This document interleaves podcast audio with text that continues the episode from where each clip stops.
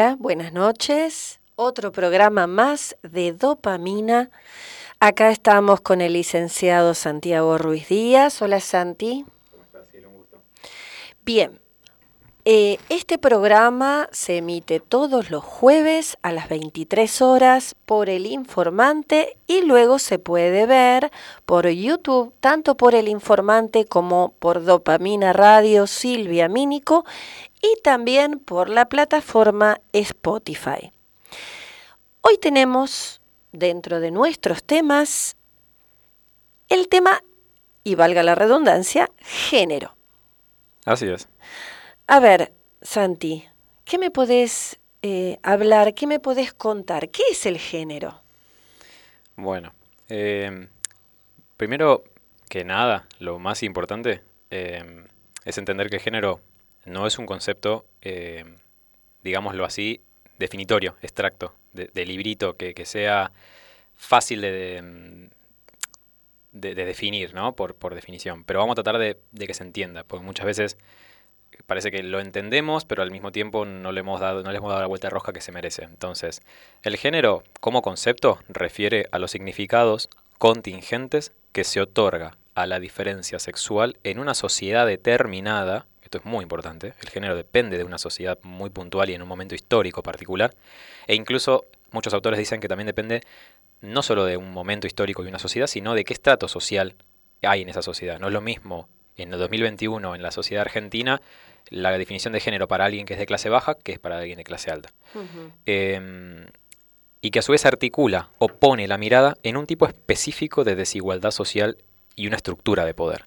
Esto significa además que mm, detrás de toda definición de género siempre vamos a encontrar, por así decirlo, em, alguna desigualdad social. Ya vamos a entender bien por qué. La diferencia entonces entre sexo y género parte de la base de asumir que no hay un mandato que se derive de los genitales. De estos no se llega a una identidad masculina o femenina, lo que significa que tenerlos o no, em, perdón, que ni tenerlos o no tenerlos no asume la identidad de esa persona. Eso significa que si yo tengo pene, no necesariamente por tenerlo voy a ser un varón o voy necesariamente a tener que ser de identidad masculina. Yo puedo nacer con un pene y querer ser, de- desear, sentirme identificado con, por ejemplo, la, Esa es la la identidad. feminidad. Claro. No, no, ¿Qué es la identidad? Claro, bueno, justamente, esto que acabo de decir, muy bien tu pregunta, tiene que ver con lo que se conoce como la identidad de género. Lo que Claro. yo dije antes es el género como definición. Claro. Y la identidad de género es, por definición, la vivencia interna e individual del género tal como cada persona la siente, la cual puede corresponder o no con el sexo asignado al, momento de nacer. Entonces significa, como te dije antes, que si yo nací con el sexo masculino, es decir, con un pene, puedo o no identificarme con ese, con ese género que la sociedad le va a asignar al pene, que es el de masculino. Claro. Y, y eso tiene que ver con el, lo que uno dice cisgénero. Em, ¿Qué es el cis? Claro, bueno, exactamente. Cisgénero es una persona cuya identidad de género corresponde con el sexo. Ah, estoy con sexo, me sale sexo. Hoy me tragué la X. Con el sexo asignado al nacer. Entonces, el prefijo cis se utiliza como antónimo del prefijo trans. Ajá. Lo, lo conocido de transexual o Cisgénero transgénero. significa, es, eh, a ver, naciste con vulva, sos mujer, naciste con eh, En realidad pene. no, ves, justamente, el error que vos ahí estás cometiendo es cómo lo dijiste. ¿no? O sea, lo entendiste, pero lo dijiste mal. Naciste mujer, dije. Y Claro. ahí me di cuenta cuando lo estaba diciendo. En realidad No. vos naciste con vulva y te identificas, Te- vos elegís identificarte con el sexo femenino que la sociedad le ha puesto a esa vulva. Exacto. Entonces, eh, sí, eso es cisgénero. Yo, por ejemplo, en mi caso, yo, Santiago Ruiz Díaz, soy una persona que nació con pene y que ha elegido a lo largo de su vida asignarse o elegir ser asignado por el eh, género masculino. Yo me identifico con el género masculino y vivo mi vida y me nombro como un varón.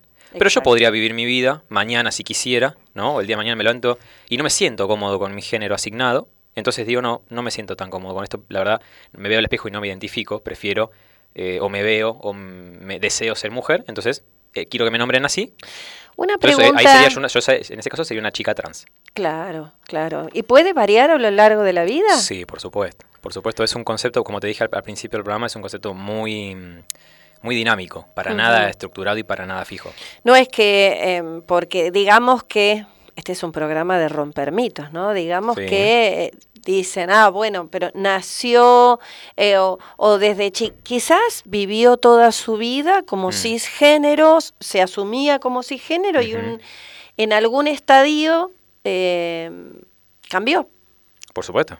Por supuesto, y de hecho, para quienes estén escuchando y por ahí se le estén preguntando, bueno, ¿eso también pasa con las orientaciones sexuales? Sí, obvio, obvio. También yo puedo ser toda mi... mucho tiempo... A ver, ¿cuántos casos conoces de desde que se empezó a, a, destrabar, un poco la, mm, la, homosexualidad como mito y como mm, el mito de que, los hombres tienen que ser sí o sí heterosexuales, digo, ¿no? Cuando se empezó a destrabar esto y se empezó a aceptar la homosexualidad como una parte de la realidad más, que es así, pero siempre mucho tiempo estuvo escondida. Soslayada, claro. Bueno, ¿cuántos hombres conoces que hayan, cuántos hombres conoces que se hayan casado, hayan tenido una familia y a los 50 años dijeron, ah, soy gay?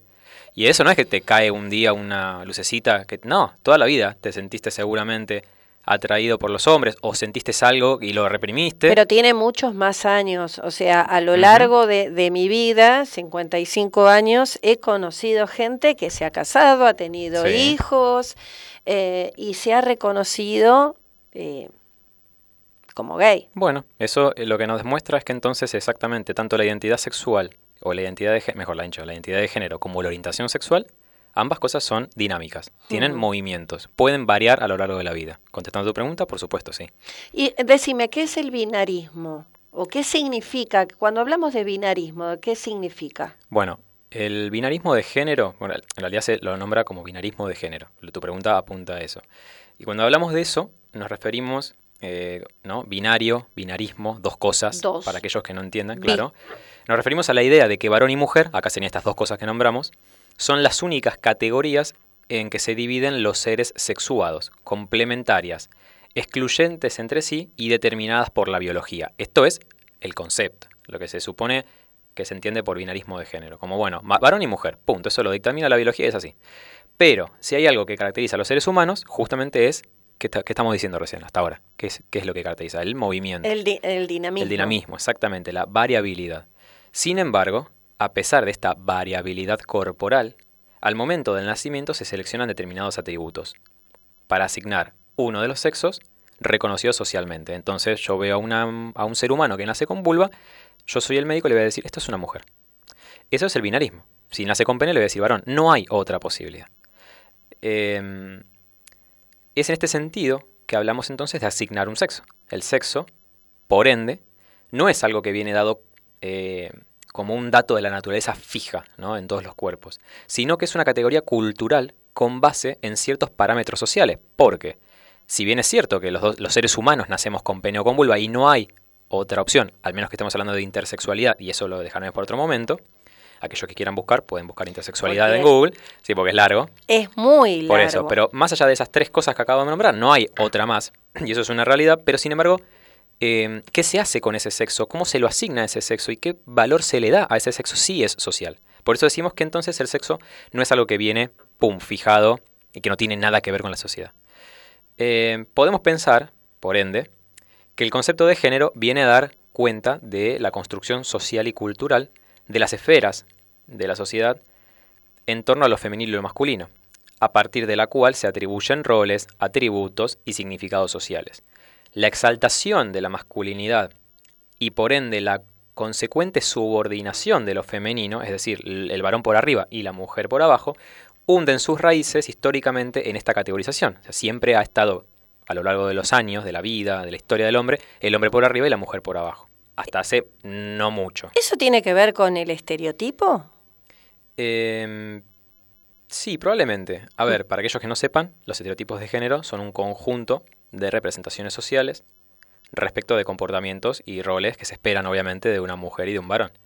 Entonces, si vos naces mujer, se va la sociedad va a esperar de vos algo, y si sos varón, va a esperar algo de vos. Eso es un estereotipo. En muchas sociedades, estos, eh, digamos que como que tradicionan algunas actividades. Por ejemplo, las tareas del hogar, ¿para quién van a ser? Me resisto a decir para la mujer. Exacto, bueno. ¿Y el trabajo para quién? Me resisto a decir para el hombre. Bueno, eso es un estereotipo. Sí, Ahora, son estereotipos este, arcaicos. Por supuesto, bueno, pero a la hora de explicarlos este, tienen que entender así. Igual ese es un estereotipo viejo, pero podemos pensar alguno más nuevo si querés. Por ejemplo, La mujer tiene que ser sí, sí o sí femenina. ahí está, exacto. Y el varón tiene que, por ejemplo, haberse cagado a trompadas en su vida alguna vez. ¿Cómo no te cagaste a trompadas nunca? ¿En serio? Claro. Sí, eso es un estereotipo de género. El varón no puede tener, no sé, vestirse de rosa o colores. Ah, y esos son colores eh, que no corresponden. Exacto. Por eso cuando el feminismo plantea discusiones de género, viste que la palabra feminismo y la palabra género van como siempre pensadas de- en el mismo caminito. Sí. Eso es porque justamente, y está bien que así sea, porque para abolir todas las formas que hay de discriminación contra las mujeres, por ejemplo, es necesario, entre otras acciones, darle prioridad a este cuestionamiento, a esta erradicación de los estere- estereotipos de género. Eh, otra cosa que ya lo habíamos hablado en algún programa hace bastante tiempo es las mm, a las nenas se les Mm. regala cacerolitas y todo. Ya Ujú. no no pasa eso, ¿eh? Eh, Así todo, todavía hay nenas que, di- que te dicen el vestido rosa es el que más prefiero, ¿eh? Claro, sí, sí, o el de la princesa de Disney sí. y al varón el autito, el arreglar cosas, aunque ya conozco nenas que piden la pelota Bueno, bien, este, y bien. mamás y, y mamás o nenes que piden la muñeca y, y- padres que, que al, al pedido del chico, bueno, está bien, no tengo ningún problema, o sea, no hay un estereotipo. Bueno, eso también demuestra que, la, que incluso los estereotipos van cambiando, ¿no? Ahí, ahí tenemos un ejemplo de que está, está cambiando, que las sociedades no son est- est- estáticas y siempre fijas y que siempre van a evolucionar en el mismo sentido, Que está bueno. por supuesto. que está bueno. Estaba pensando que quizás no tiene demasiado que ver, pero Mm. sí tiene que ver que em, hay un, un día a la semana, dos días a la semana que eh, yo doy clase y abajo hay una cancha de fútbol y empecé a ver que juegan nenas y nenes al Sí, fútbol. el fútbol mixto se está poniendo, Y, no, no de moda, pero se está normalizando, Pero me encanta. obvio. Me y, encanta. mm, Y te estaría bueno también agregar la expresión de género, porque a veces cuando se habla de estereotipo de género también se, se asocia el concepto de expresión de ¿Qué género. es expresión de género? A ver, Es como te lo, lo que te dice la palabra, es la forma en la que las personas manifiestan su género, ¿no? Eh, a través del nombre, la vestimenta, el comportamiento, intereses, afinidades, ¿no? Eh, todo esto que, que engloba a cómo uno expresa su género. El género que elige, ¿no? Eh, Recordemos que es elige. Yo puedo ser un varón nacido con pene, soy una persona nacida con pene que elige ser mujer y me expreso, expreso mi género de esta forma. Me visto como mujer, uso maquillaje, eh, pero es importante poder distinguir que la expresión de género no define una determinada orientación sexual, ojo con eso, y tampoco una identidad de género. Porque este ejemplo que yo doy es un ejemplo, pero no porque yo me maquille voy a elegir ser mujer, por No. ejemplo. Es un elemento más que se involucra en la construcción de las identidades. Qué importante que es la construcción de una identidad, ¿no? Por Para el ser humano. ¿sí? Bien, vamos a un corte, ¿te parece? Dale, vamos. Bien, vamos a un corte y después seguimos. ¿Te gustaría tener tu propio programa de radio? Súmate a la grilla de programación de El Informante y llega a miles de personas en Argentina y cualquier parte del mundo. Transmisión en vivo por redes sociales y apps. Email corporativo para cada programa y mucho más. Consultanos al 11 6210 7652.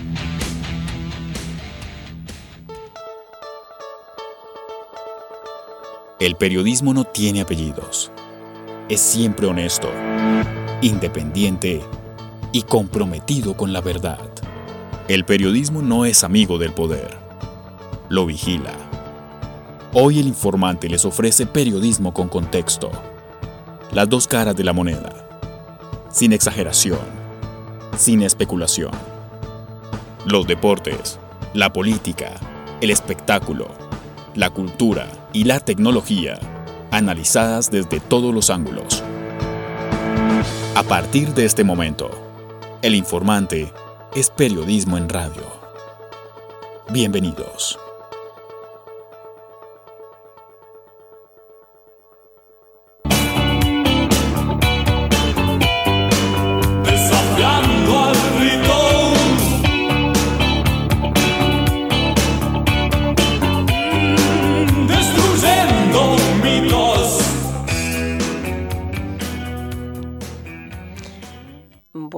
Acá estamos otra vez con este tema, para informar, educar y romper mitos, destruir mitos. Por ¿sí? supuesto. Muy bien, a ver, ¿qué es la heteronormatividad y, y en qué se relaciona con todo esto, con todo este tema, con, con el género? Bien, la heteronormatividad, ojo con. Heteronorma, Claro, sí. Suena como, claro, suena, sí, también se conoce como heteronorma. Suena mucho como hetero. Es como que la, la gente escucha eso y dice, ah, heterosexual. Bueno, no es lo mismo que lo, el- que lo heterosexual. Se expresa en dar por supuesto que todas las personas que nos rodean son heterosexuales. Eso es la heteronormatividad, como normalizar que todo aquello que yo me encuentro en la calle es una persona hetero.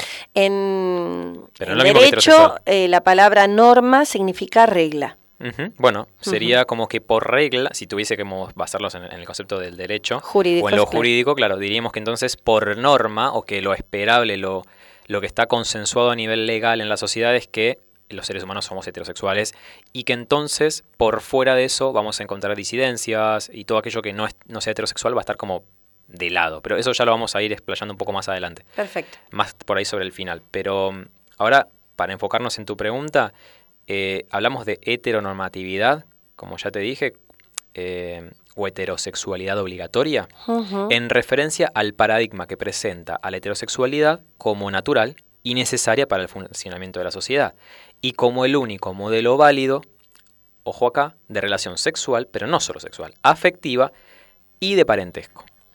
Se sostiene y reproduce a partir de instituciones que legitiman y privilegian la heterosexualidad y de, vari- y de variados mecanismos sociales que incluyen la invisibilización, la exclusión y la persecución de todas las manifestaciones que no se adecuen a él. Lo que significa, en criollo, para el que no entendió nada, que entonces la heterosexualidad es como, digamos así, una herramienta que usa la sociedad para normalizar, Para y para normar, o sea, para adoctrinar, si se quisiera usar una palabra más, es más fuerte, a aquellas personas que son parte de la sociedad. Y aquellos que no, que no responden o no eligen ser eh, Dentro llamados. de lo, el- de lo normativo. Exacto, van a, van a ser invisibilizados, van a ser excluidos. Y este, este, este proceso de invisibilización y de exclusión es lo que la sociedad heterosexual capitalista usa para ser más funcional, ¿no? Como, como herramientas. Entonces, si no me sos funcional y a mí me funciona lo heterosexual, te saco de la sociedad, te, te aíslo, te juzgo, te discrimino. Esto lo plantea mucho Foucault a lo largo de sus tres libros, Historia de la Sexualidad, que son una genialidad. Eh, y Mi es amigo importante. Foucault. Mi mejor amigo Foucault. Y es importante. sí, bueno, no importa, si sos de las carreras sociales lo, te lo tuviste que fumar. Pero, Yo tuve que, que pero fumar, a ver, no. es importante entender que a veces cuando la gente escucha sexualidad siempre piensa en coger. Y No, no, no, no, pero ojo, no. la expresión de género que hablamos en el bloque anterior, Sí. es importante también entenderla como, viste que yo te dije que no era solamente eh, vestirse, sino también expresarse, sentir, bueno, toda esta, toda esta importancia ¿no? de entender la sexualidad como aquello que es coger, por supuesto, pero también cómo me he visto, cómo me siento, cómo, me ¿Cómo me relaciono. identifico? Por supuesto. O, Todo- eh, exacto. Antes del programa yo te decía que en una clase, eh, em, justamente una profesora nos había mostrado, eh, hace unos años atrás, alguien que se estaba mirando al espejo y no se reconocía. Exacto. Y yo te dije, qué doloroso O- debe ser eso. Obviamente. Y, y creo que por eso que acabas de decir, lo doloroso que es eso para una persona y, y el proceso que le lleva, es importante que, como hablamos eh, alguna vez en este programa, que la ESI se, realmente se cumpla y que lo- los más infantes tengan la posibilidad de cuestionarse estas cosas o de o preguntárselas, ¿no? Y de empezar a educar a los nenes en una sociedad que no discrimine y que no invisibilice. Exacto, sí. Eh, y también estaría bueno decir que eh, me gusta, te traje una frase, va, te traje una autora para que la escuchemos. La filósofa Judith eh, Butler, creo que se pronuncia, soy muy malo con los apellidos en inglés, afirma que los ideales de masculinidad y feminidad han sido configurados como presuntamente heterosexuales, como si la heterosexualidad fuera a priori, es decir, una estructura independiente de la experiencia, como, bueno, sos heterosexual, punto, no hay otra discusión, ¿cómo vas a hacer de otra cosa? Este paradigma, a su vez, entonces presupone la estabilidad del binarismo de género, el que habíamos hablado antes. Si yo considero que todos los actores sociales de mi sociedad son heterosexuales, estoy marcando el binarismo, mujer-varón. Y te gustan las mujeres si sos varón y te gustan los varones si sos mujer. Funciona, es funcional, no se modifica. Y depende, entonces, porque para que sea así, siempre tiene que haber alguien que no esté, esté por fuera y sea discriminado como dijimos, entonces para que sea así depende de la alienación entre el sexo, el género, el deseo y la práctica sexual. Porque si yo no soy heterosexual, voy a tener un deseo, por ejemplo, o una práctica sexual que no va a corresponder con lo que se espera en ese binarismo. de A la norma. Exactamente. A ese binarismo que es parte de la norma, que es varón, mujer y nada más. Exacto. Por ejemplo, una persona trans. Si yo soy una persona trans, probablemente desee de forma distinta e incluso me mueva en la sociedad de forma distinta y me miren y me juzguen de manera distinta. Eh, y lo más importante acá es que también no se da ambigüedad, no se da lugar a, la- a lo diferente, a lo distinto, a lo posible que rompa con eso. O sí, pero si lo haces, te tenés que estar arriesgando a ser juzgado, discriminado. Y esto es un dato real. Las personas trans viven menos, viven hasta 45 años, porque son excluidos. El 95% de las personas trans en Argentina, aprox, viven en la calle o tienen que trabajar del trabajo sexual. Que eso quita años de vida, porque trabajar con tu cuerpo es perder años de vida. Esto es real. Entonces, cuando estamos hablando de la exclusión, hablamos de la exclusión más literal. Gente que es echada de su casa por no ser heterosexual. A eso estamos hablando. Qué sencillo sería, ¿no? Querer que todos seamos felices y que podamos vivir sin juzgar y sin ser juez y jurado, o intentar ser juez y jurado. Y, y también, viste que, bueno, yo te dije este programa, llamarlo, el de hoy, la mm, democratización de la sexualidad. Háblame de eso, de la democratización de la sexualidad, por favor. Dale. em, que todo esto que estuvimos charlando era para que se entienda esto, ¿no? En la medida en que profundizamos la deconstrucción de esos tipos modelos únicos, ¿no? De varón-mujer, heterosexual, como aquello que es único, que jerarquizan em, la, la sexualidad, en la medida en que eso lo vayamos cuestionando, vamos a avanzar hacia una democratización de la sexualidad. Entendiendo a este proceso de democratización como uno que afecta al régimen político, las relaciones socioeconómicas y las de género, que tienen también una dimensión sexual. Entonces, todo aquello que, como, dicen, como decían las feministas en los 60, lo personal es político, ¿no? Y, y significa que lo que a mí me pasa a nivel personal, a, mis- a, a la a la hora de mis identidades, a la hora de mis decisiones sexuales, tienen que ver con lo político. En el tanto en que a mí, por ejemplo, si me excluyen de la sociedad, es una, una acción política esta exclusión. Por supuesto, todo es político. Exactamente. Y esta democratización, entonces, refiere a la adopción de principios de libertad e igualdad y otros principios de justicia social para el ámbito de las relaciones sexuales y afectivas. Porque, por ejemplo, un acto de justicia social que tiene que ver con esto de, de empezar a, a- a deconstruir este binarismo y romperlo es, por ejemplo, la ley de identidad de género en 2012 Ujú. donde lo político y lo literalmente lo legal empieza a hacer un poco de justicia social, ¿no? A, a- a abrazar a un poco a esas personas que estaban por fuera de la heteronorma. Eh, ¿Y cómo es una democracia de género entonces, pensándolo como democracia de la sexualidad o de género? Eh, hay que pensarlo como que históricamente no ha dado lo mismo ser mujer o varón, por ejemplo. En cuanto al derecho, no sé, de votar por, ¿no? Eso no ha sido siempre lo mismo para No. el varón y la mujer. Eh, tampoco en cuanto a las condiciones materiales y simbólicas, ¿no? De, por ejemplo, ganar menos en un trabajo o de tener un trabajo. Eso no ha siempre sido igual. Eh, entonces la democracia implica que la igualdad y la libertad orienten las prácticas y relaciones sociales, en cuyo seno damos lugar a nuestros deseos y nuestros afectos. Por esto no podemos desligarlo de las relaciones de género, porque en la medida en que la sociedad a mí me permite desear más, vivir más mi sexualidad, estoy eh, eh, inevitablemente mencionando las relaciones de género, cómo yo me relaciono con los demás y con mi propio género. Un, una, un, un ítem en el medio, pero seguís con el tema, Dale. por favor. ¿eh? Es la ley de identidad de género, es Ujú. la 26.743, que fue es. sancionada en el 2012 Ujú. y después reglamentada en el 2015, que reconoce el derecho a la identidad de género. Era eso nada más, como para que se, se sepa que está legislado. De hecho, es la ley pionera en América Latina, por ejemplo, para aquellos que no sepan.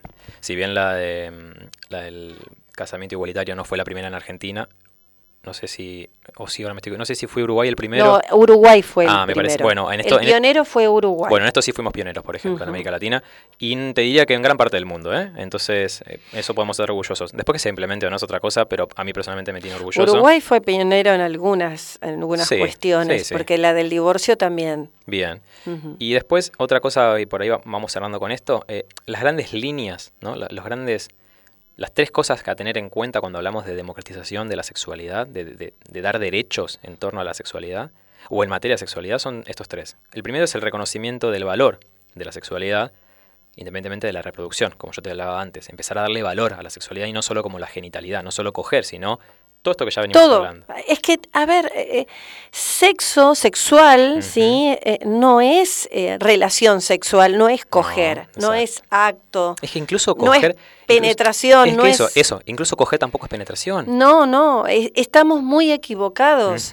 Porque nosotros podemos tener una vida eh, sexualmente activa y no Y no tener penetración. Exacto. Bueno, y por eso ahí tenés, ¿no? Un ejemplo, si nos está escuchando una persona que sea lesbiana, ¿no? Nunca va a tener penetración si no lo desea, pues es lesbiana. O sí, tal vez se las ingenia, no sé, con, vamos a decir, la cinturonga, para darle un poco de, de- de gracia a este bloque. Pero, fuera de joda, esa penetración es deseada, la deseo yo, la elijo. No, necesita, no necesariamente tiene que ser presumida, no es que yo voy, mujer lesbiana por la calle, y por ser mujer van a mirarme y me van a decir, ah, a vos te gusta la pija y a vos te gusta que te penetren. Incluso a las lesbianas se las discrimina por eso. Se les dice, ah, a vos te falta una buena pija, por eso sos lesbiana. ¿no? Sí, bueno, pero Bueno, pero no, a lo que voy es eso. La penetración, la genitalidad, no tiene nada que ver con la sexualidad. La sexualidad es otra Sí. cosa. Después el segundo el, y gran ítem es el reconocimiento de que la heterosexualidad reproductiva no es el parámetro único o privilegiado para el Estado. Y la sociedad eh, no debe juzgar los diversos modos sexoafectivos de relacionarse. Entonces, en criollo sería, el Estado y la sociedad no pueden andar juzgando cómo yo me vinculo en la cama con alguien mientras no joda a nadie y no haga nada ilegal. no. Y lo tercero es la ruptura con la estructura binaria, del, como ya dijimos, del género y sexo, de esto de varón y mujer y nada más. Esos son los tres grandes pilares para entender la democratización de la sexualidad. Y ya con esto cerramos. Por todo esto, entonces, la clave para comprender los límites a la titularidad y el ejercicio de derechos por parte de personas no heterosexuales pasa por la división entre lo público y lo privado. ¿Qué significa eso?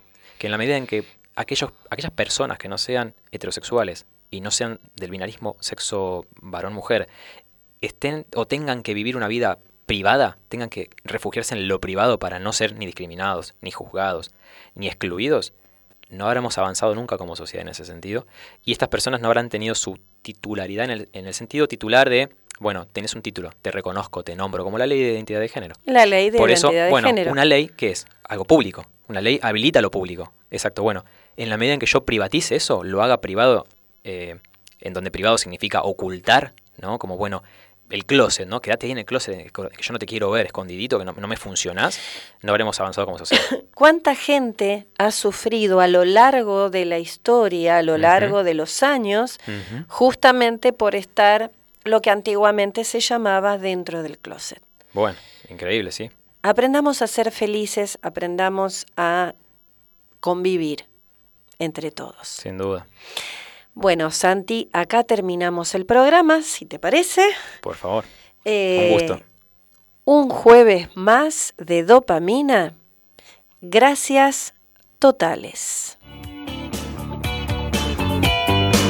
Desafiando al ritmo.